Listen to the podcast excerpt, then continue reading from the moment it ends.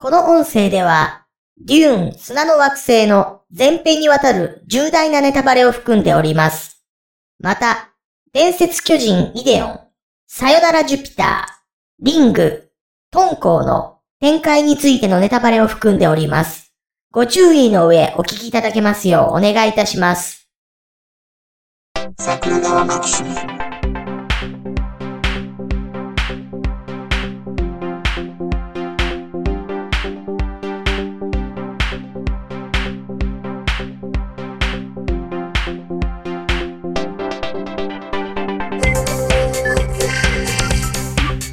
ジャスです。はい、竹槍ですよ。いやー、快適ですね。おう。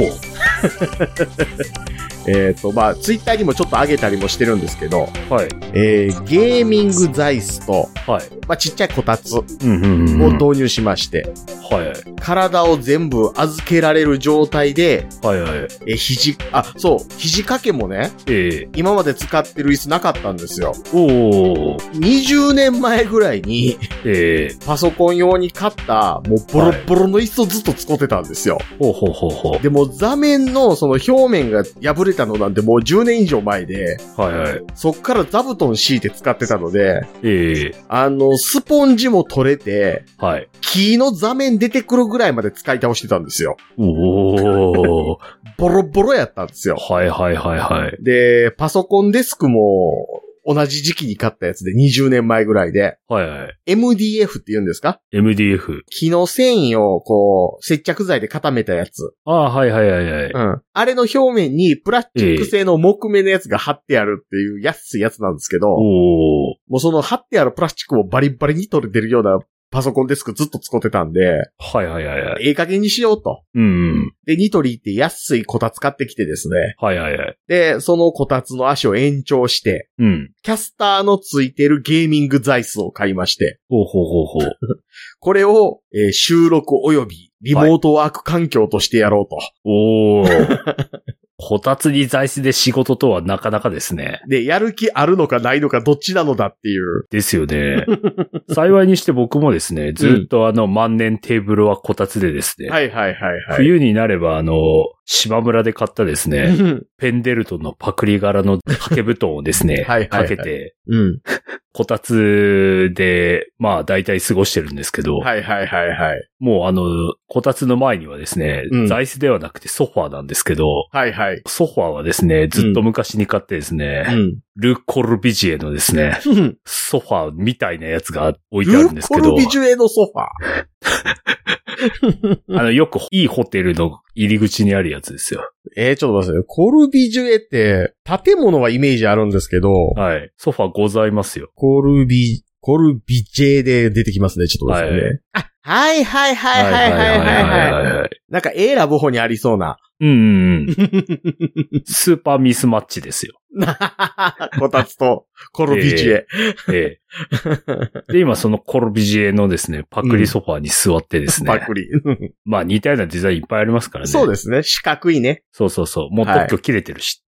そもそも特許してたんかわかんないですけど特ね。許っていうか、こういうのは衣装権になるんですかね。うーん。だからこの辺がうまいこと独特のやつではい他があんまり展開してないと今は立体商標とかで登録したりとかっていう制度ができましたからね。うんう。ん。もう今そのだからソファーに座りながらですね、なるほど。やってますよ。ねえ、そう。ええもうこたつはね、あの、根っこ生えてしゃあないですからね。うーん。うん。まあでも以前はですね、うん。ユニクロの人間をダメにするソファーですか？あれで、あれから抜け出せたんでだいぶいいですね。ビーズクッションね。そうそうそうそう。ね人間をダメにするソファー、フューチャリングこたつで、完全にもう、アシッドドラッグ並みでしたからね。ああそういえばね、あの、このコルビジエのソファーのええような形で、はいもう真四角の状態になってるところに、うん。なんか掘りごたつみたいなものがついてるやつを作ってる人がいて、はいはい。もうそれこそその人そこで24時間生活してましたけどね。うんうん。いいですね。で、こたつこそね、ええ海外輸出したらええのにと思いますけどね。そうですね。ね、こたつ、だって一部のアメリカのとある街で急に劇的にウォッシュレット流行ったりとかってあるじゃないですか。うんうん同じような感じで劇的にこたつ流行るアラスカとか全然ありそうでしょ。うん。ありますね、ありますね。で、掘りごたつなんて紹介した日にはやばいですよね。そうそうそう。もう抜け出せない。そう。そう。で、あの、子供がね、そこにね、うん嬉しそうに潜り込んでね、低温やけどになるっていう。そうそうそうそうそう。まるでね、ネッサの砂に足でも入れたかのようにね。おちゃんと本題につなげてきはったぞ。偉い。もうだってもう5分ぐらい経ちますよ。そうですよ。そうですよ。あのね、桜川マキシムはね、話を脱線させたまま、戻る気がない僕に対して、他のパーソナリティさんの両親で出来上がってますからね。うん。戻せよっていう。長年やればやるほど本題どうでも良くなるっていう、謎の状態なので。最初はあれですからね、線路すらない状態から線路を見つけて線路に乗ろうとするところから始まりますからね。そうそうそうそう。で、そろそろここで線路見つけると、もう線路ないぞとかいうね、えええー状態になるんですけどね。まああれですよ、あの、ポール君もこれぐらいあのね、道なき道を進む運命を辿るわけですけどっていうのが今回の映画ですよ。うん。初日に見てまいりましたよ、二人して。行きましたよ。二人して言ったら二人手伝いで行ったみたいですけど。うん。ただもう1500キロぐらい離れてますからね。そうですね。まあ、もともとそれぐらい離れてますからね。うん。地正面からあれですよ、成層圏より距離ありますからね。うん そうそうそう。宇宙よりも遠い。なんかあの、南極行く少女のアニメでそんな話ありましたけども。ありましたね、ありましたね。そう、ね、デューンですよ。うん。うん。すっかりあの、オープンチャットでは大喜利が始まってしまってデューンですよ。はいはいはいはい。僕はね、一個褒めて欲しかったのに誰も褒めてくれなくて悔しかったんですよ。うん。それは。僕がデューンの話をするたびに村上昌司さんが、ドゥーンってしてる画像を貼ってたんですけど、はいはい。僕があの画像を貼るのに一番心砕いてたのは、できるだけ高精細なものをって探して貼ってたのに、うん誰。もこの村上昌司の画質って言ってくれないのが悔しかったんですけど。なんかね、あうんの、一眼レフ使って自分で撮ったんですかっていうぐらい綺麗なのは分かりましたけでしどね。ょでしょそれに比べて竹有さんの貼ったギューンの画質の荒さ。うん。多分ね、100ピクセルあるかないかじゃないですか。そうそうそうそう。あの頃のうん。ガラケーの画質ですよね。そうです、そうです。とどろきさん。はい。はい。もう宮迫さんね、一世一代のキャラクターですよ。そう。もうすっかりテレビでは見られなくなったでおなじみのとどろきさんですよ。ええ車3つでとどろきさんですよ。うん。うん。そうそう。あの、デューンの話するたびに、僕がドゥーンの画像を貼ったり、竹入さんがギューンの画像を貼ったり、ディーン・藤岡の画像を貼る人も出たりとかいうことが行われてたわけですけど。はいはい。はい。まあ、デューン砂の惑星を見てきたわけですよ。うん。デューン砂の惑星ちゃうんか、今回？え？えっ、と、メインがデューンだけで、そうですよね大台が結局砂の砂の惑星。ですね。だから、あの、現代はデューンパート1ですもんね。そうですね。ね。最初見た時ちょっとビビりましたよね。え？ああ、パート 1? 俺、本当に事前情報マジで、ほとんど持ってないんですよ。うんうんうん。僕も。それで見に行ったから、うん。え、まさかこれ分作と思ってですね。そうそうそうそう。2時間半あったわけじゃないですか。うん。で、デビット・リンチ版があれ、なんですか、本来は4時間とかそんなんでしょ？そうです、そうです。で、まあそれが結局3時間ぐらいにまとめられた分とか、2時間ちょっとに切られまくった分とだか。最初に劇場公開されたデビッド・リンチのデューンは、うん。2時間17分でしょ、確か。137分。収めろって言われて。ギ ギャーって。ギャーって言って、収めてないですけどね。全然収まってないですけどね。はいはいはい。うん。で、だそう考えたら2時間半もあれば、うん一応最後まで、最後までっていうか、まあ原作の第一部？はいはい。うん、小説で言うとこのですよね。うん。まではいけるんじゃないかっていう風に思って見に行ってしまうわけですけど、はいはい。まあ最初にパート1として出てくるし、うん。うん。あれですよね。まあ文作にしたせいもあるんですけど、はい。ゆったり時間使ってはったじゃないですか。いやー、すごいっすよね。ねえ。いや、まあまあ、お話をね、でもね、そもそもね、うん。もう一回ちゃんと振り返っとかんとあかんなと思ってるんですよ。はい。はい。これツイッターでガンタムさんからもいただいてたんですけど、えええー竹槍さんと僕が喋ってる回については、うん。最後まで稀にえ振り落とされない時もあるけど、基本的に途中で脱落するっていうことを書いてあって。ああー、はいはい。僕もね、できればね、最後までギリギリ皆さんが脱落しないレベルに収めるっていうのが、うん。この手の放送で一番美しいとは思ってるんですけど、はい。まあ、なんせ酔っ払ってるじゃないですか。うんうんうん。ちょいちょいで説明全くせずに行き過ぎるので、はい。うん。その辺ちゃんと説明していかなあかんなと思うわけなので。まあ、そこら辺も、私もあの、ちょっとあの、気持ちをね、ちゃんとこうしないといけないなと思いますよ。そうですね。うん。えーまあ、あれですよね。今から8000年以上先ってことですよね、あれ。そうですね。あ、でも西暦かどうかもわからんのかないや、一応西暦なんでしょう。西暦1万何年言ってましたよね。そうそうそうそうそう。で、えー、まあ、宇宙、宇宙、宇宙全体かどうかもわかんないですけど、うん。まあ、帝国が築かれてるわけですよね。はいはい。で、そこには皇帝がいて、うん。まあ、あの、封建制度が敷かれていて、はいはい。えー、まあそこに貴族もいたりなんかして、うん。で、星が一個の所領として、はい。皇帝の命によってあなたが治めなさいよ、みたいなことで、うん割と江戸時代的な。まあ、もしくは大航海時代のスペインとかここら辺でしょうん、うん、うん、うん、うん。まあ主人公はその、えー、公爵家の一人息子ですと。う。アトレイデス公爵家ですよ。そうそうそうそう。デュークアトレイデス。かっこいい。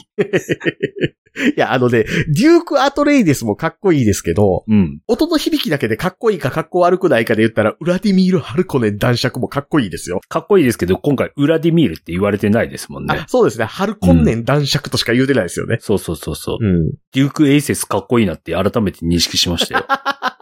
デュアーっつって。うん。デュークですからね。うん。デューク・サライエもだいぶ上ですよね。うんうんうん。っていうかあの、王子やったはずのデューク・フリード、あいつなんでデュークなんていう。ですよね。お前プリンスやんなって。うんうんうん。あとついでないじゃん、まだっていう。そうそうそうそうそう。名乗るのは早い。あ、だからあれなんですかね、あのー王としてはい。即位するまでには、一有力貴族として振る舞うというしきたりのお家なんかもわかんないですですね、デューク・フリード。うん。ウモン大輔さん。となると、何をもって東郷さんはデュークに認定されてるんですかね。ほんまですね。うん。こんなん言うてるからね、はい振り落とされるんですよ。うん。たまにね、お手手繋いでね、ジャイアントスイングですよ。はいはい。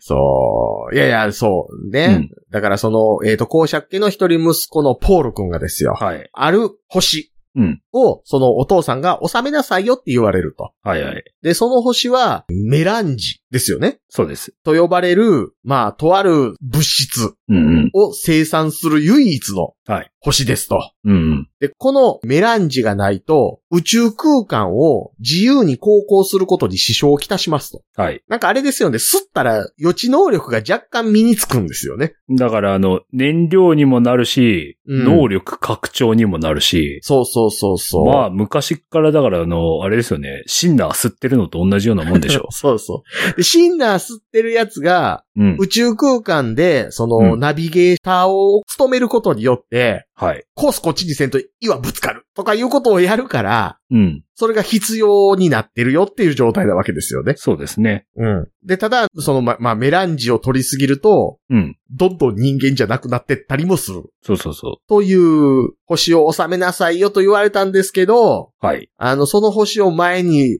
収めていたうん、ハルコンネン家うん。は、それを、まあ、自分が収めなさいよって言われてたのにうまいこといかなかったということで取り上げられたことに対するはい。怨念も抱きつつ、うん。そのハルコンネン家とアトレイデス家はいの確執みたいなものを利用して、うん。お互いの勢力をそごうと考えている皇帝もいたりとかしつつ、はいはいはい。そしてまた、アトレイデスのお母さんこと、うん。レディ・ジェシカはい。がもともと所属していた、まあそのベネゲゼリットという、はいあれ、秘密結社になるんですかね？まあ、す秘密結社って秘密じゃないかまあ秘密じゃないけど、まあ、うん。なんか、巫女の集団みたいなもんですよね。まあそうですね。能力を持った人間だけで構成される、えー修道院みたいな。能力を持った女たちでね。そうそうそうそう。そうそこの、うーなんていうか野望というか、うん。悲願というか、あの、要はメシアを誕生させるべく。そうそうそうそうそう。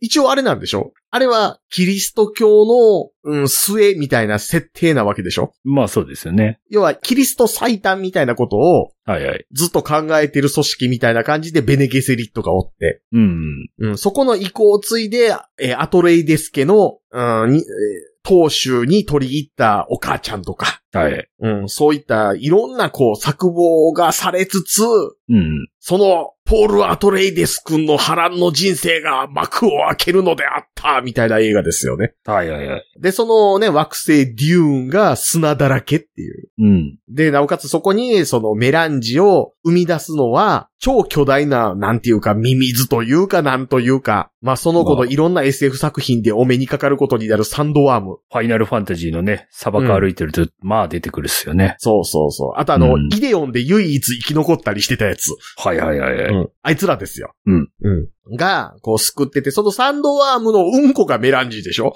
まあそうですね。なので、まあそのサンドワームをかいくぐりながらメランジ採掘をするというような、はい。はい。えー、星にうん行ってからの、もうごたごたに次ぐごたごたというはいはいはい。のが、まあ、デューうんンのお話ですよね。はい。で、まあ、1984年よりちょい前ですよね、最初の最初は。そうですね。ね、1900、あれ、ホドルフスキーのやつは ?1970 何年とかですよね、多分。そうですね。原作小説が60年代ですもんね。うんうんうんうん。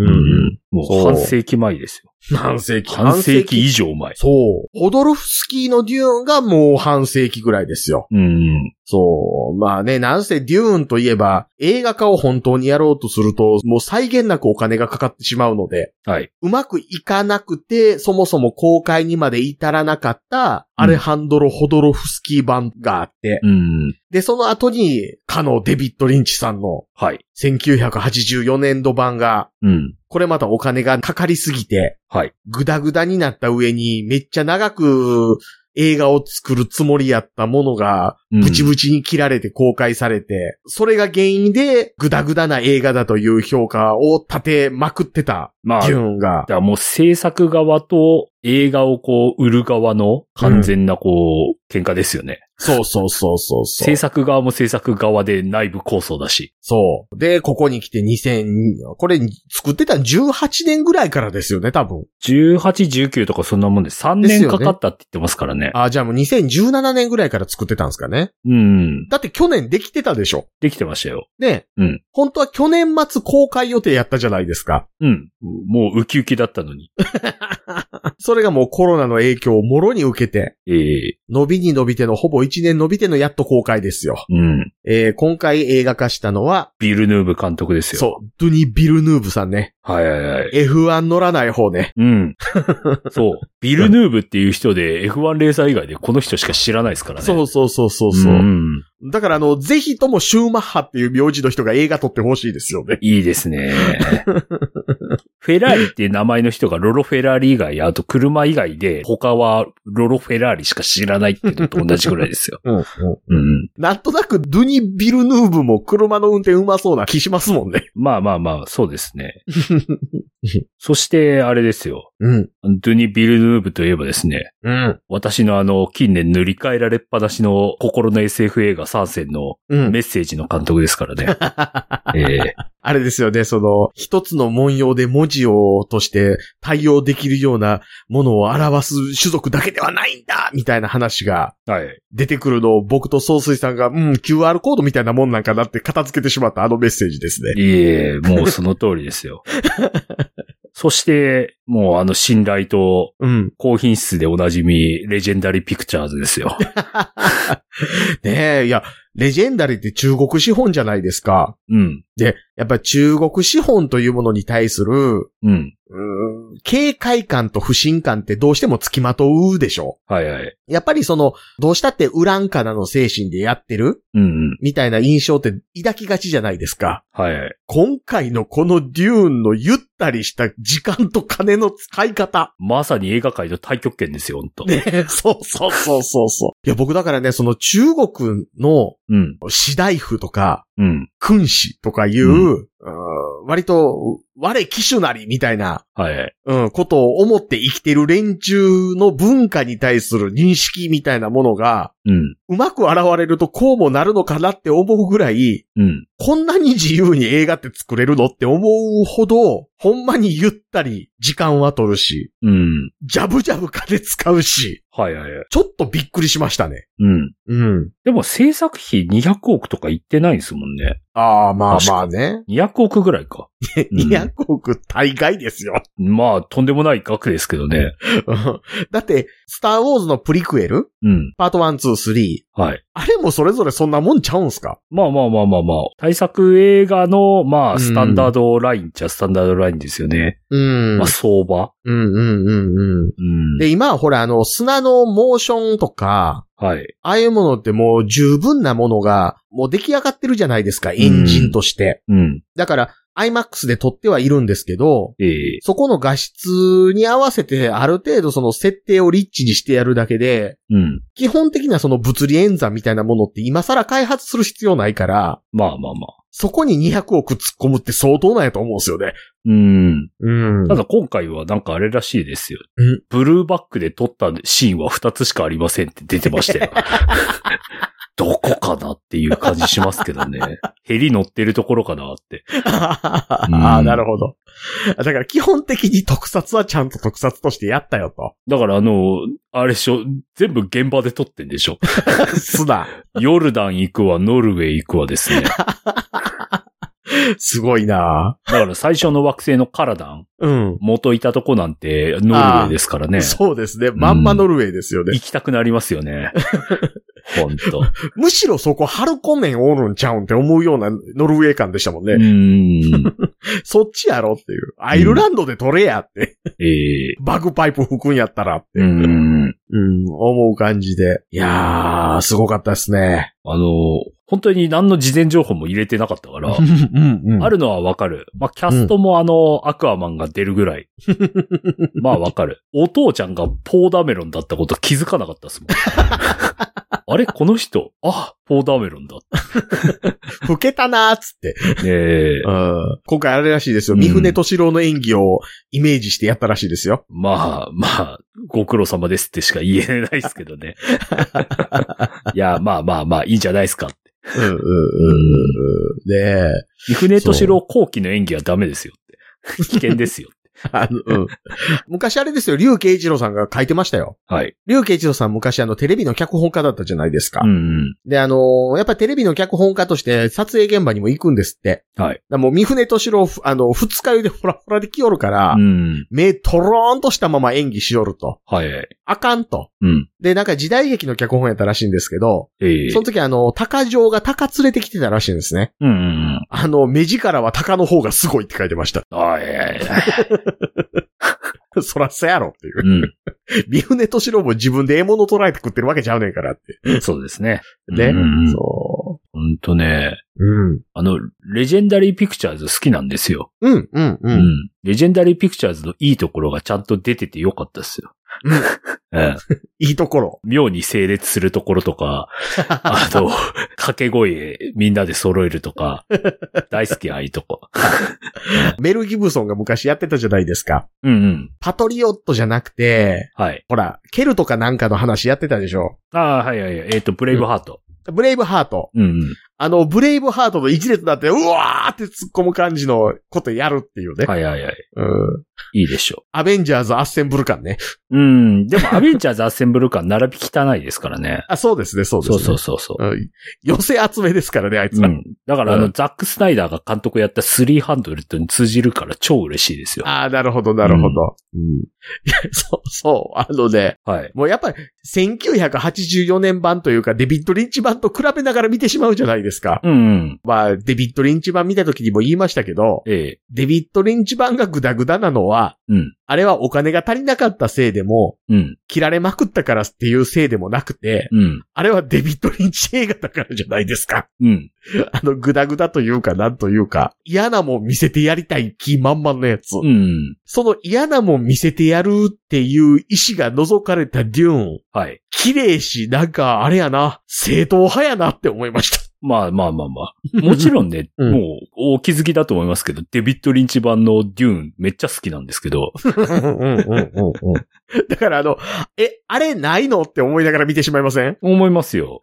あの、皇帝の使者来た時に、あ、人やって思う。そうそうそう。だって皇帝出てないし、そうそうシャダル6世でしたっけ？そうそうそう。シャダル6世出てない、あの、ナビゲーター出てこない、フェイドも出てこない、フェイド誰でしたっけ？フェイドスティングですよ。あ、スティング、そうそう、フェイド出てこない。フェイド出てこないから、バウティスタは出てくるけど、なんそうそうドラックスでおなじみバウティスタ出てこない。ねうん。え、フェイドはでも、パート2以降で出てくるんちゃうんすか？フェイドだから最初、あのほら、デビッド・リンチ版だと、うん。揃って出てきたから、うんうんうんううん。ん。フェイドどこ行ってんだろうと思って、そうそうそ顔見せかの存在に言及するぐらいのことはしてもらいたかったですけどね。う。うんうんうんうんうん。あとほら、あの、皇帝が住んでる、何でしたっけ？海底院でしたっけ？星。海イン海底院か。はいはいはい海底院の星のあの、ね、場面もなかったし。ないないない。うん。今回うん本当にあの、デューン、アラキスと、うん。元いたとこと、うん。あと、なんとかプライム。ハルコネンさんとこの星ぐらいしか出てこないですからね。なんたらプライム言われたら、スタートレックのカーデシアンの星かなって思ってしまいますけどね。まあ僕の場合オプティマスになりますけどね。うんうんエルディプライムかな、確か。あ、なんかそんなやった気がする。はいもうなぜね、もう用語が予習してても、うん。うろ覚えになってんのに、そうそうそほんまに初見でこれ来たら、う。うん。えらいことですよね。あ、そうですね。うん。まあ、だからあとは、あの、ハルコネンさんところの星も、あれじゃないですか、HR ギガ種消えてたじゃないですか。消えてた、消えてた。なんてこったと思ってですね。血吸われる人もおらへんし。そうそうそう。花を持ってきたボーイが、あの、男爵様に、あの、胸のバルブ開かれちゃったりとかないからですね。そうそうそうそう。血ダバダバ出てくるやつ。そうそうそうそう。うんまあ、血液関係のシーンは別のとこで出てきましたけどね。うんうん。そう。いやー、いや、だから、なんか、あの、僕も原作読んでないので、ええうん、あの、想像で言うしかないんですけど、うん。もうとかく原作を忠実に映画化したんだろうなと。うん。ある程度。そうですね。うん。監督は超絶ファンだって言ってましたしね。うんうんうんうんうんうん。ねえ、あの、あれですね。今回はね、別の監督に全部持っていかれることもなかったので、ちゃんと IMAX で撮ってるようですしね。そうですね。だからほ、本当羨ましい。あの、だから、日本で2カ所だけなんでしょそう。そのフルの IMAX。そうそうそうそう。東京と大阪？そうんうん。う。でね、僕もね、当然ね、はい。フルの IMAX で見れるわって思ってたんですけど、ええ。フルの IMAX 場所が悪すぎて、ええ。仕事帰りに見に行ける場所じゃないんですよ。あの、万博公園のとこなんですよね。おー。私が昔ベンツ買ったところの近くじゃないですか。ベンツ買ったんや。まあ、昔ベンツ買ったことありますよ。はい。え、ベンツのどんなやつですか？え、ベンツのスポーツカーですよ。お大谷厚のいとこのセールスマンから買いましたよ。大谷敦って誰？あ、大仁田厚。大仁田敦。はいはいはいあ大仁田敦のいとこ？はい。おー 長崎の人なんかな。うん。そう。いやだからすっごい乗り換え乗り換えで行かなあかんから、はい。そうですよね。うんさすがにね、ちょっと初日行くわけもな、行かずで、うん。車内で東宝シネマズ梅田で見たんですけど、はいはいはい。東宝シネマズ梅田もですね、うん。いざ行って発見した時にですね、僕気づいてなかったんですけど、別館って書いてあって、おおすぐ横にあるアネックスの方行って、はい。なんかあの金持ちの家のテレビもうちょっとでかいかもしらんぐらいのモニターで見ました。なんですか、大都会梅田にもそんなノリがあるんですか？えっとね、多分ね、うんあれ何インチぐらい ?400 インチぐらいかな。おおうん。まあ、に200人入らんぐらいの、うん。うん、ところで見ましたね。客入れはどんくらいでしたか？客はね、なん、6割ぐらいかな。入ってますね。うん。ただね、あの、多分ね、ええもう映画を見るっていうことをやっているだけの、うん。特にその映画をよく見てるからといって詳しくもならないまま俺映画見てるねんっていうだけのじじいみたいなのがおって、あうんあ、はいはい、わかります。でね、それがね、最前列に二人おったんですよ、別々で。そう、二人ともがね、ペットボトルをビニール袋に入れてるのをね、飲むたんびに出し入れしよるんですよ。ガシャガシャガシャガシャ。はいはいはい。行ったのかな？ら。ちょっと離れてたんでね。いやー、これあれですよ。あの、うんメランジ持ち込んでますよ。ジャスさんが、おら、お前らって言ったら目青かったりしますよ。で、あれでしょ。チャークサって言われるんでしょ。そうそうそうそう。ボエーってなるやつ。ボイスでやられますよ。そうそうそうそうそ今回あれっすよね、でも、映画が始まる最初の、だから、広告系の映像が流れた後に、う。うんうんう普。通だったら本編始まったら、うん。スクリーン上下に、うんちょっと縮まったりとかするじゃないですか。はいはいはいは。ないいまんま始まったから、うんうんうん。そんな映画初めてだったんで、結構、あ、そっか、これ、IMAX 前提で作ってっからこのまんま行くんだと思ったら、うん。案の定上下に 広い。場所選びによってはこれ画面見切れんわって思いましたね。そうそうそうう。ん。で、しかもなんかあの、いきなりセリフが始まるから、え、これは予告が始まってるの本編始まってるのってなるっていう。そうそうそうそうん。いや、あれなんでしょ？あのー見えるものがう。はい。映画館によって多い少ないあるんでしょ？全然違うらしいっすよ、上下そうに。そうそうそうそう。フルの IMAX やったら画面面積倍ぐらいあるんでしょ？ある、あるあるらしいっすね。ねうん。なんかほぼ1対1みたいなね。そうそうそう、らしいですよ。うん。これ、これディスクとして売るときどうするんだろうって思いますよね。そうそうそう。あの、昔のテレビ番組をね、はい。今あの映すみたいにレターボックス仕様みたいな形になるでしょ、どうしたって。ううん。ん。いやーまあでも、映像綺麗かったっすね。いやー、すごいっすよ。うん。な、なんていうかな、小説読んだ時に頭に浮かぶ映像はこれなんだろうなっていうものがうん。見れたので、うん。すっごい良かったんですけど、はい。これパート2作られるよなって不安になる。まだね、制作するっては、うんレジェンダリーの社長は言ってるけど、うん。ぐ実際かかってないんでしょ。そう。しかも、うん。なんか、ビルヌーブ監督まだ2作目の契約してないらしいですからね。あのね、やっぱね、うん。あの、綺麗に作ると、ええお話的には割と、うーん半分で切るには、うん。映画としての気象転結にかけますよね。かけますね。ね。だって一応なんだけど、今回の、あれでしょ、パート1のうん。ラストバトルは、うんなんかよくわかんない反対する族員1名とのナイフ対決で終わったわけでしょ？うんうんうんうんうん。そう。だから、ねえ、なんか、ちょっと、どうなんやろな。これ、少なくとも原作ファンは喜ぶんだろうし、うん。うん。まあ、デューンっていう映像コンテンツを見続けてた人は見に来るんだろうけれども、ええ商売として儲かるっていうのがすごい不安やったんですようね。ん。うん。あとまあ、あれですよね。ちょっとでも用語とかに取り残されてしまうと、はい。寝ますよね。うん。うん。あまあ、でしょうね。うん。まあ、あの、全然ね、あの、その前のデューンとかを見てるから、うん。自分自身は全然その用語わかんないとかあんまなかったですけど。うんうん。あの、うんあ、そんなんあったぐらいの思い出し方はするにしても。そうそうそうそう。うん。ただやっぱり眠くはなりますね、あれ。そうそうそう。僕はあの、うんお母ちゃんがあの、ナイフ渡されるシーンあるじゃないですか。はいはいはい。あのシーンで僕気失いかけてましたよ、まず。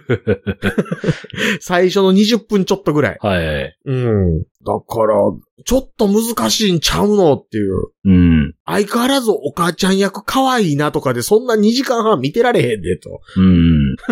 いや、でもちょっとレディー・ジェスカ普通により、寄ってる感じがするからですね。もうちょいあの、デビッド・レンチ版の時みたいっていうか、うん。ちょっとあの、最初の初期のあの、ブレードランナーの一作目の、うん。あの、アンドロイドの姉ちゃんみたいな髪型の時が良かったんだけどっていう。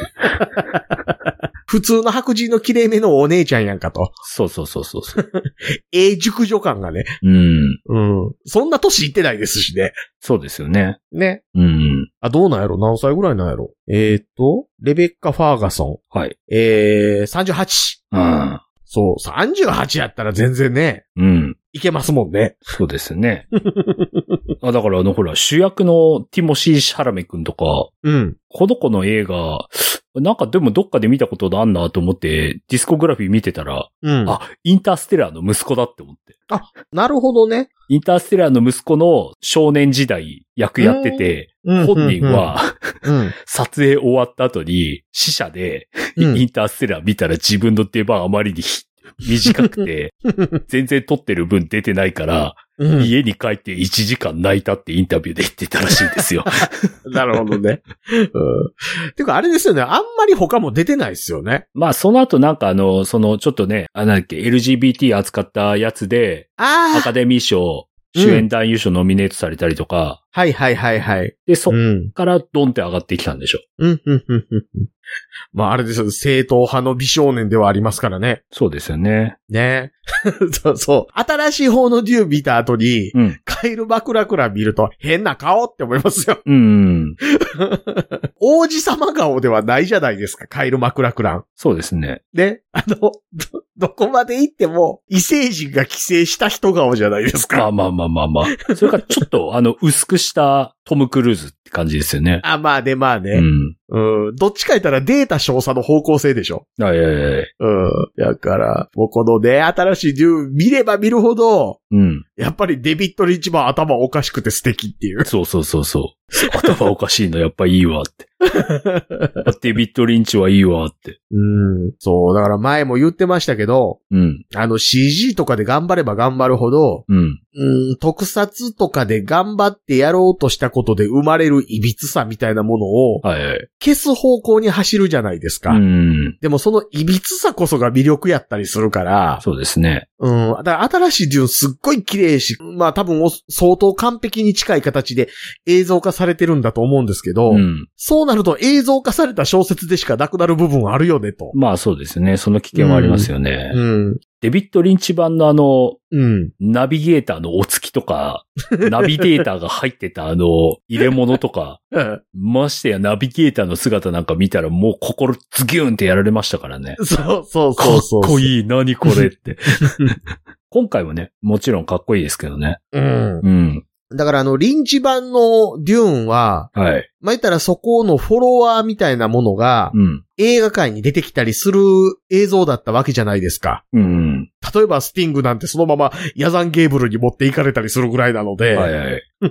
いろんな要素がいろんなものにね、こう、植え付けられていったわけですけど、うん。新しい方のデューンってそういうフォロワーが生まれるような魅力ってあるかなっていうとちょっとなさそうな。まあそうですね。うん。ちょっとなんか敵役の人たちも、うん。わりかし今までちょっとなんかでいろいろ出てきた感じの服装はしてるし、敵側のあの、なんかヘルメット被ってる連中とかもちょっとプロメテウスで見た気がするし、うん。あれ、なんか、メタルダーにいませんでした？ぐらいの。いますよ。あと未来忍者とかね。うん天宮啓太的っていうかね。そうそうそ え、暴婚トップガンダーですよね、あなたみたいなやつ出てきたわけじゃないですう。そか。うそうそうそう んそう。だからなんかね、あのースタートレックとかにもそのままね、う。うん。出てきそうなぐらいの歪さでしかなかったので、いうん。や、むしろあれですよね、その、初めてこう、ちゃんとおでこに脊髄が出てるよっていう状態で出てきた時のクリンゴンとかの方がよっぽどグロかったわけじゃないですかう。ん。うん、インパクト強いというか。すごい綺麗だけど、うん。毒はなかったっすね。うん。うん。毒あったとか、インパクトのあるシーンで行くと、うん。それこそ毒つながりですけど、毒を食らった時のハルコネン、そうやって逃げるんやっていうところが唯一、いびつな魅力やったからぐらい。そうそうそう。そうですね。で、てかもう本当に今回のハルコネさんは、あの、デビッド・リンチ版とは別な意味でヤバさ感はあるけど、うんうんうんうん。なんか愛らしくなったなって感じしますね。そうでちょっとすね。このおっさん愛せんなって感じになりましたよ。おもろいやんけ、そうそうこの人って。うん。まだ人付き合いできそうだね。うんうん。そうなんですよね。あのーデビッド・リンチ版のデューンは、ええ。どのシーン撮っても、うん。あの空間に行きたくはないじゃないですか行き。たくないですよね。うん。でも、今回のデューンって、アラキスの、はい。あの宮殿みたいなところを、うん。そのままのコンセプトでホテルにしましたって言ったら結構ええ金取られてそれなりに快適に過ごせそうなぐらいに素敵な空間やったでしょそうですね。うん多分ね、だいぶ、どうでしょう、あの、毒が抜かれてるので、うん。うん。だからそこも含めてやっぱりちょっと商売的に厳しいんちゃうかなと、うん。うん、いうのは思ったとこかなって感じですね。あともうう、さっきあの、ね、ハルコネさんちょっと面白いっては言いましたけど、うん、この映画全編に、うん、あ、なんか、抜きがないっていうか、うん、うん、うん、うん。なんかずーっとこう、なんか緊張しられながら見てる感じがするんですよね。ちょっとなんか、ギャグ的要素でもちょろっと入ってれば、なんか糸がずーっと張り詰めながらこう2時間半ぐらい見てたなって感じしますよ。あれですよね、あの、急に三浦智和が無重力セックスしてみる的な。そうそうそうそう。だからあの、ほら、あの、デビッド・リンチ版の父ちゃん母ちゃんメイクラブシーンなかったでしょ？ナイスいつの間にか妊娠してますって母さんって言われて、はあ、なんでみたいな。そうそうそうそうそうそう。ちょっとね、なんか緩むところがなかったなって。うん。うん。うん。だってあの、妊娠を告げるシーンでのインパクトを残すっていうことも多分、極端にインパクト残したくないんやと思うんですよ。ビル・ヌーブ監督。うん。映画のリングとかで、ええ。貞子のお母ちゃんが妊娠を告げられるシーンとかっていびつやったじゃないですか。はい。うぬはダーセンヨゴラをあげるって言われて、うんうん。再来年子供を産む、え、再来年の話がなんでわかるんですか？みたいなことって、二十何年経っても未だにセリフこと覚えてるぐらい、うん。インパクトあったりするわけなんで、はい。そんなんしたくないんでしょ？うん。ビルヌーブ監督はさらっとやって、さらっとやって、うんびっくりするみたいな。そう。なんかね、うん強い女性をとにかく描きたいっていうのがあるらしいですからね。おーほうほうほうほうほう。なるほどね。うん。あ、そうか。デビッド・リンチ版は言うても、うん。マッシブか。そうん。女性が結構得意な力を持ってるって描かれる話ではありますけど、う。うん。結局戦争は男のものになっちゃってましたもんね。うん。結構だってうんあの、ハルコネンさんのところで捉えられて、あの、デビッド・リンチがよくやる髪型のうん。お付きの医者に拷問されそうになってたですもんね。うんうんうんうんうんうんうん。デビッド・リンチがやりそうな髪型。あの、ほら、ビートルジュースのあの髪型ですよ。いたでしょ。うん。あの、電撃食らったお茶の水博士みたいな髪型でしょそうそうそう。あの、向こう側の博士とこっち側のあの軍師みたいな人。うんうんうんうん。いたでしょ。いたいたいうた。ん。そう、だからね、髪の毛も普通やから、ただの太ったじじいなんですよね。うん。なんか目ギョロッとするぐらいでね。そうそうそう。あ、白目向く。白い向くぐらい。うんあの辺が限界、奇妙なシーンぐらいですよね。うん。うんあれもなんかだから生身だけど、あれなんでしょ、うんコンピューターが廃れた後に、コンピューター並みの計算性能を持った人間が現れてますって話なんでしょあ、そうそうそうそうう、んそうなんですよ。なんかあれですよね、機械文明的なものとの戦いとかを経た上でのうん。世界っていう設定でしたよね、確かね。うん。うんだからそんなになんかあの、ハイテクガジェット感はあんまないわけですよね。うんうんうんうんうん。ターミネーター的な戦争を乗り越えて、うん。機械に頼らなくて、超能力的なものを発展させた後の世界です、的なうん。とこですよね。うん。うん。まあ、トンボコプターはなかなか楽しそうだったですけどね。トンボコプターね。オーニコプターでしたっけ？何でしたっけ？なんか名前ありましたよねう。ん。うん。ただあんまりなんかそこまで機種名言ってないですけどね。うんうんうんうんうん。そう。すごいデオドラントされてて、うん。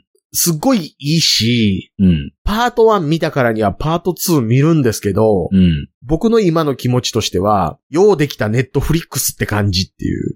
ああ、まあ、確かにね。うんうん。いや、これでね、例えば、大王皇帝ですって出てくるときに、ええ逆にミック・ジャガー出てくるとかしたらびっくりしますけど、うん。え、お前結局出るんかい、デューンに、みたいな。うん。え、竹レさん的にはどうでした？え、その辺。テンション的なもあ、テンション的には、の。うん。いや、悪くないですよ、全然。うん。うん。ハンスジマーでテンションが上がるし、俺。ハンスジマーの音楽聴ければテンション上がるんで大丈夫です。今回もズンズンズンズン言うてましたもんいね。やー、いいですね。うんうん。ハンスジマーですよ。まだサントラ聴いてますよ。ガンガン聴いてますよ、サントラ。うん。まあ、あとあれですよ、戦争の時のバグパイプはテンション上がりますけどね。上がりますね、上がりますね。ね。うん空爆シーンもテンション上がったでしょ？あ、うんうん、よかったよかった。あの、下向きになんかあの、ババババーンってこう、弾出すやつとか、そうそうそうそう。レーザービームに追われますとか。うんうんうんうんうんうんうん。お前そんだけ追われてんのにそんな逃げ方してるせいでお前んとこの主死ぬかもやでって思って見てましたけど。うーん。うーん、そう。いや、まあよかったですけどね。でもあれでしょ、あの悪かないでしょ。悪くないです。うん悪くないけど、なんかこう、うわーっていうのないじゃないですか。もっとこう、心がぶっ刺されて欲しかったですね。で、うん。うん。その辺だからあれですよね、あの、うん、いや、ガンダムエイジ悪かないねんけど、みたいなテンションになるでしょ。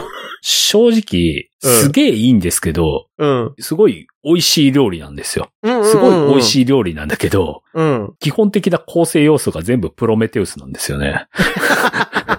プロメテウスの時と一緒な感じするんですよね。なるほどね。うん。わし、エイリアン2みたいねんと。そうそうそ 設置してるガトリングガンが玉切れになってるとこでヒヤヒヤとかしたいねんと。う。うん。すごい綺麗なプロメテウスを見た感じがします。綺麗な映画でした。うん。うん。あの、なんやろな。多分ね、映画の方向性としてね、ええトンコーとかと一緒。トンコ。トンコー。トンコーって知りません？あの、シルクロードのトンコー。ああ、はいはいはい。あれの映画あったでしょ？トンコーっていうか。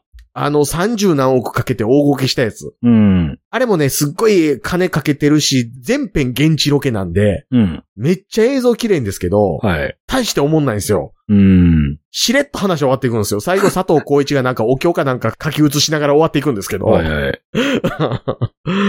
そう。原田大二郎がちょっとかっこいいぐらい以外のところは全然何もない映画なので、なんかね、こう、スーンって終わる映画。そうですね。しかも途中。うん。こっからだってね、あの、ボイスを武器として逆転していくっていうところは多分テンション上がるように作るんでしょうけど、ううん。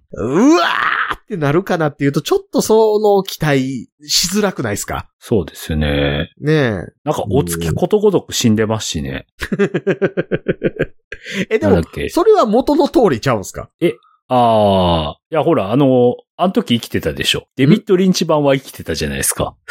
デビッド・リンチ版の時の、デビッド・リンチ版の時のダンカンと、ガーニーが生きてたんか。ガーニーは生きてて、目青くなってたでしょ。そう。えで、今回もガーニー死んでるシーンないんですよ。うん。だから多分生きてるんですよ、あーガーニーは。うん。ジョシュ・ブロリンでそうそうそう。似せてきたなと思ったけど。髪の毛は生えてるけど。そうそうそう。髪の毛の量だいぶ多いけど。うん。それはね、パトリック・スチャートがハゲすぎなんです。お前若い時からツルツルやないかってうなる。ん。うん。ジェイソン・モモはまあ別に、ジェイソン・モモだからいっかっていう。うんうんうんうん。でも死んじゃったしなって。死んじゃいました。あの、昔のダンカーに比べて圧倒的に強そうでしたけどうね。ん。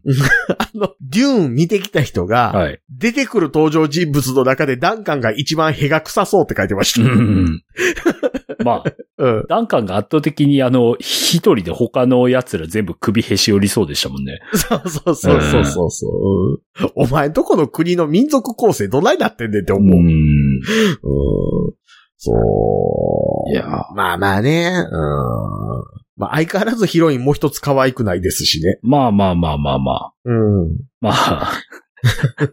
でもほら、なんかあの、あれ的な感じするじゃないですか。うん。アフリカの方の最初の女性的な感じ。ああ、なるほど、うんミトコンドリアイブ的な。そうそうそうそう。はいはいそんなはい、はい。雰囲気はするじゃないですか。まあね、まあアダムとイブですからね、うん言うたらね。うん。生まれる子供偉いことになりますけどね、後に小説で。まあね。まあね。役付けになりすぎると結局人間じゃなくなるよね、みたいな話ですからね。うん。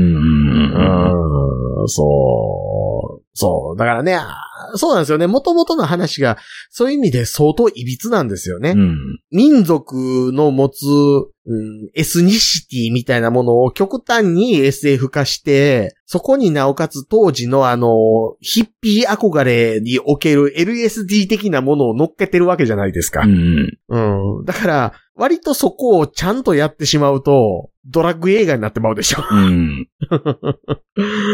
うん。その辺やなーという気はしますけどね。そうですね。うん。まあまあ、な、なんでしょうね。まあ、まあ、綺麗な映像が見たければ行ったらいいかなーって思いますけど、うん。うん、デューン、今までに触れたことなくて見に行くようなものかって言われると微妙。そうですね。そう言われればそうですね。うん。もう早く、もう来月には、その、うんパート2をやれるんだったら、うん。全然いいんですけど、ルローニ献身的な。そうそうそうそう。これがパート23年後とか言われたらかなりきついんですよね。ああ、そうそうそう。うんしかも今まだ契約してないから3年後もだいぶ微妙でしょ。怪しいですね。ねえ。ポール年食うでしょ食うっすよね。ねうん。ディデカポリオンみたいなことになっちゃうかもしれないし。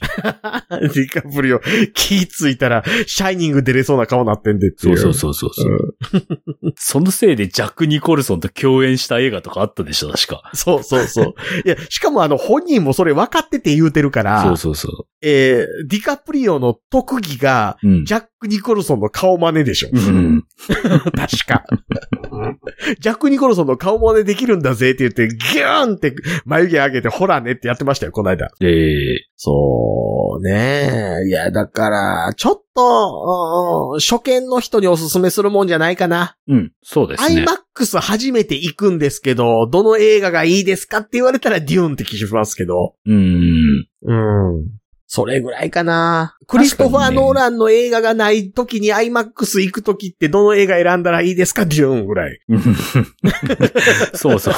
そもそもちゃんと IMAX で撮ってる映画も少ないですけどね。そうそうそうえそう、ーなのに子供の運動会は IMAX で撮るっていう。そ 僕としてはそのパート2に期待は込めて75点って感じです。う。うん。うん。だからあの、ハルコンネン男爵のあの、邪悪さがもうなんか前半で、てか何もしなくても佇んでるだけでもう伝わるから、まあこれから先何してもあんまりそのパンチの効いたものが来るとは思えないんですよね。うーんうんそう。だからフェイドラウサが出てくるか出てこないかというか誰がやるのかぐらいで大きく変わる気もします。そうですね。うん。だこっから劇的に跳ねる可能性もあると思うんですよ。うん。ラバンがあの後、アラキスを収めるじゃないですか。うん。で、結構防勢を敷くっていう話でしょ、うん。そうです、うんそうです。で、ラバン倒した後にフェイドラウサが、うーん、出てきて、それと対決するっていうのが確か原作の話のはずなんですよ。うん。だからその、フェイドラウサが出てきた時に、真打ち登場みたいになってそこと対決していくいうところと、あとあの、チャークサですよね。うん。あっこでドーンって跳ねるかっていうところへの期待。もしそこでなんか、うわーってなってくれるんやったらすっごい名作になると思うんですけどうね。ん。ただし、あれですね。やっぱりあの、二部作にする上で、うん一作目と二作目のクオリティは揃えてもらいたいんですよね。うそうですね。ん。二作目急に雑なったら嫌ですもんね。だし、よりあの、映像処理エンジンが飛躍的に良くなりましたっつって、一作目超えられても困るでしょ。そうですね。余裕で超えてかれても困りますって。うんああと、僕的に、うん。このデューン関係で一個望むのは、はい。デビッド・リンチ版デューンのうん。4DX みたいっす。ああ、いいですね。ずっとなんか臭いみたいな。いやいや、ずっとなんかじゃないですから。え？スティールスーツは、うん鼻が曲がるほど臭いですから。いや、だから、ずっと嫌な匂いするんですよ、ね。そうそうそう。えっと、ハルコンネン出てくると血の匂いがするみたいな。うんそして臭いっていう。そしてあの、お、うん親父が一矢報いるとき、マジでやばいっていう。ボエってなる。るってなる。そう、ハルコンネン家はね、あの、出てきた時に常になんかこう、ビニール焼いた時みたいな匂いしといてほしいですよね。ああ、いいですね。で、うん。うん、体に悪そうなやつ。うん。うん。で、あの、4DX であの、プシュって出るじゃないですか。うん。あれで常にちょっとずつ砂入ってるっていう。口の中ジャリジャリするっていう。ね、あの、今回のデューンはね、そういう意味ではね、無臭なんですよね。うん。うん。そこかな。そうですね。すごい、うん。すごい味はするんだけど、うん。匂いしないですよね。うんうんうんうんうんうん。えぐみがない。えぐみがない。味変もしない。うん。うん。デビッド・リンチは臭い豚骨じゃないですか。あの、あれね、あの、店の前を通るあの犬が吠え立てるようなね。そう、そう、うんあの、夏場の神戸でいうとこのモッコスラーメンじゃないですか。はいはいはい。前通るとブエーってなる。くっさってなる。なんか知らんけど油切ったおっさん容器入っとんな。うんうん感じやったんが今回は割とね、なんか、うん。デートムービーでもなんか見た後に、うん、まあまあよかったねで済みそうなぐらいの、そうですね。うん、うん感じなんでね。うん。結構ね、うん。見に行った映画館が、うん、まあ、レイトで8時過ぎからの回だったんです。うん、うんで、うんひ多分200人ぐらいしか入らないところなんですよ。うん。で、入りは30人ぐらいしか入ってなかったんですけど、はいはい。女性客多かったっす。まあね、まあね。もうあの主役を求めてやってきたんだろうなっていう。ああ。そうそうそう。うん男前ムービーになってましたね。なってましたね。だって、ね。言っちゃなんだけど、あの、春子でも、甥っ子も男前ですからね。そうそうそうそうそう。あのー、リンチ版の エグさったら。完全に肝面ですからね。そうそうそうそう。ゆえ石ですら、うん。男前ですよ、あれ。うん。うんいや、すごい、なんかあの、クンフーの達人っぽい。ちょっと真田広之入ってる感ありましたもんね。そうそうそう。なんか、幼春剣とか使えそうな顔してるじゃないですか。してるしてるしてる。うん。所作が綺麗だしね。あ、そうそうそうそう。あの、みんなね、お行儀いいんですよ。うん。ハルコンでもあの、汚い食い方わざとしてました感出るじゃないですか。綺麗ですね。うん。あの、デビッド・リンチ版はなんかナチュラルに食った後、ケチャップ手にベッドでついてるのに、あの、お尻で拭きそうな感じするでしょ。しますします。後でつくやんかっていう。あとなんかうん、急に性欲高まったりとかね。そうそうそうそう。あ、ムラムラするみたいな。花を持った若い男を見るとムラムラするみたいな。なんかね、だからその辺、全般ちょっと、こう、後半跳ねてくること期待しつつやけど、ちょっと怖いなという。でもその羽も一作ね、パート1で跳ねてもらいたかったけど、うん結局そのまんま終わっちゃったからですね。うんうんうん。まあでも、あれなんでしょ？その、ちょっと話をねじ曲げてでも、うん、うんそれなりのクライマックス持ってくるみたいなこともやりたくないんでしょ、きっと。うん。もうだってうんあの、作る上で、うんあの、二分作にしないと作りませんっていうスタイル、っていう姿勢らしいですからね。うん、うん。うんまあそれはそれで正解なんですけどね。うんうん。後半のな盛り上がりがな千ハサぐらいの盛り上がり方やからなああ、うん。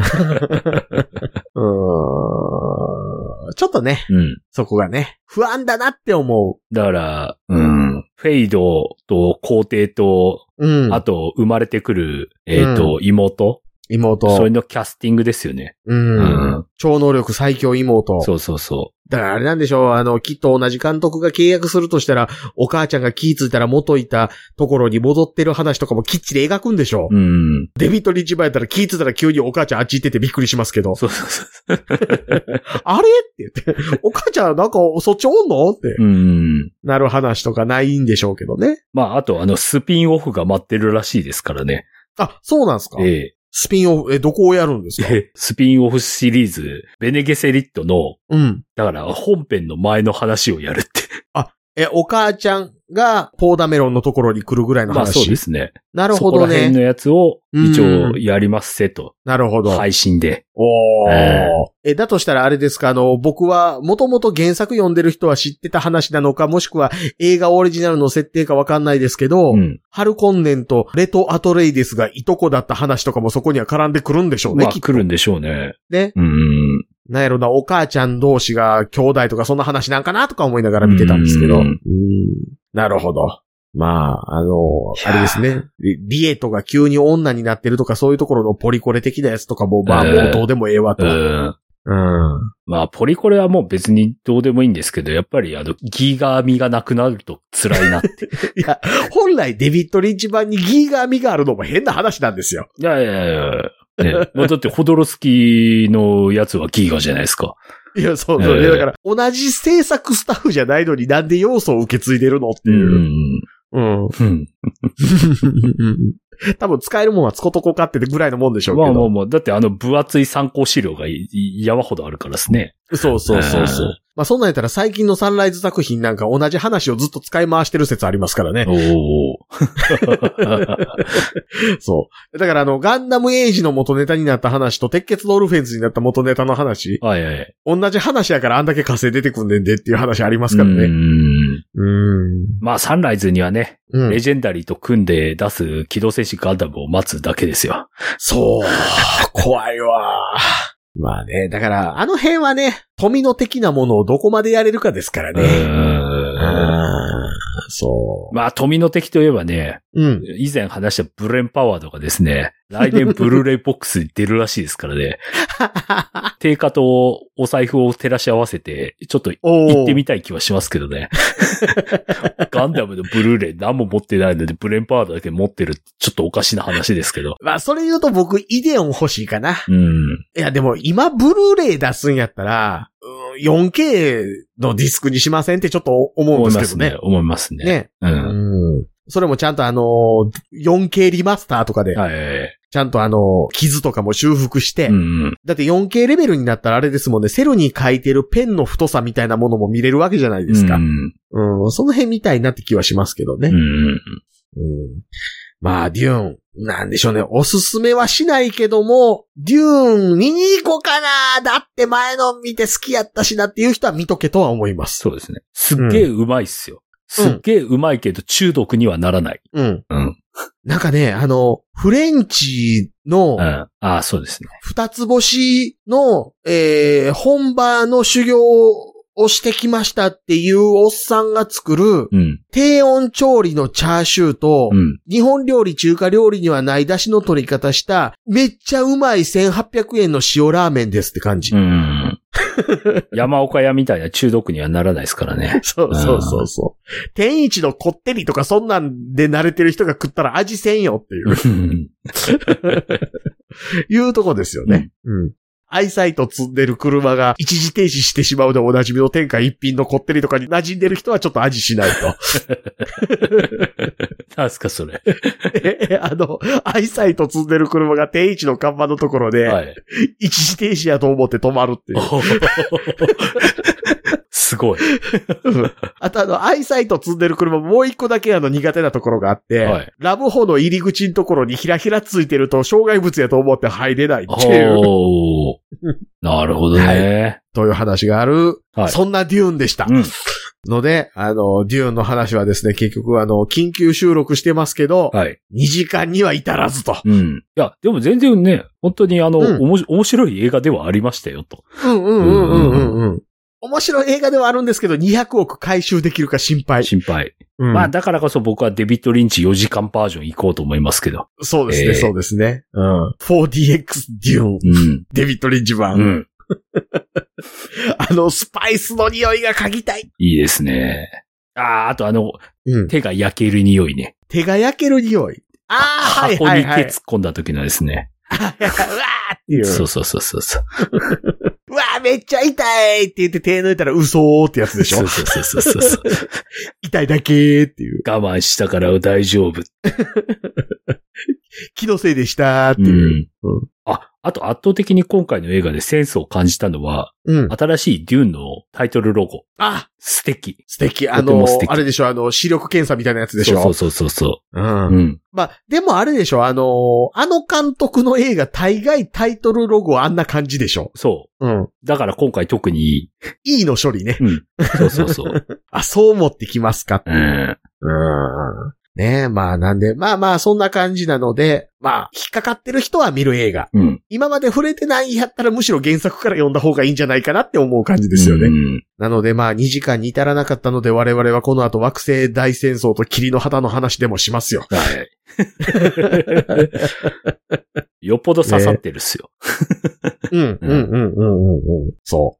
なのでまあ、同じくデューンに見入られた人。うん。まあ僕よりは竹内さんの方が見入られてるわけですけど、もう全然、デビット・リンチ版ね。ね。はい。の感想とかがあれば、あの、LINE の公式アカウントかオープンチャット、Twitter のシャープ桜川マキシムまでいただければと思いますので、はい。よよろしくお願いします。ろしくお願いします。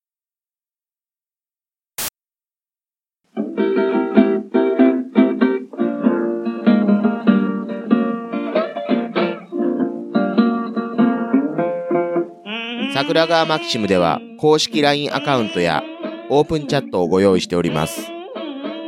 ウェブサイト sgmx.info からご参加ください。また、番組独自のサブスクリプションサービスを開始しております。月額300円からで会員様限定の音声を配信しております。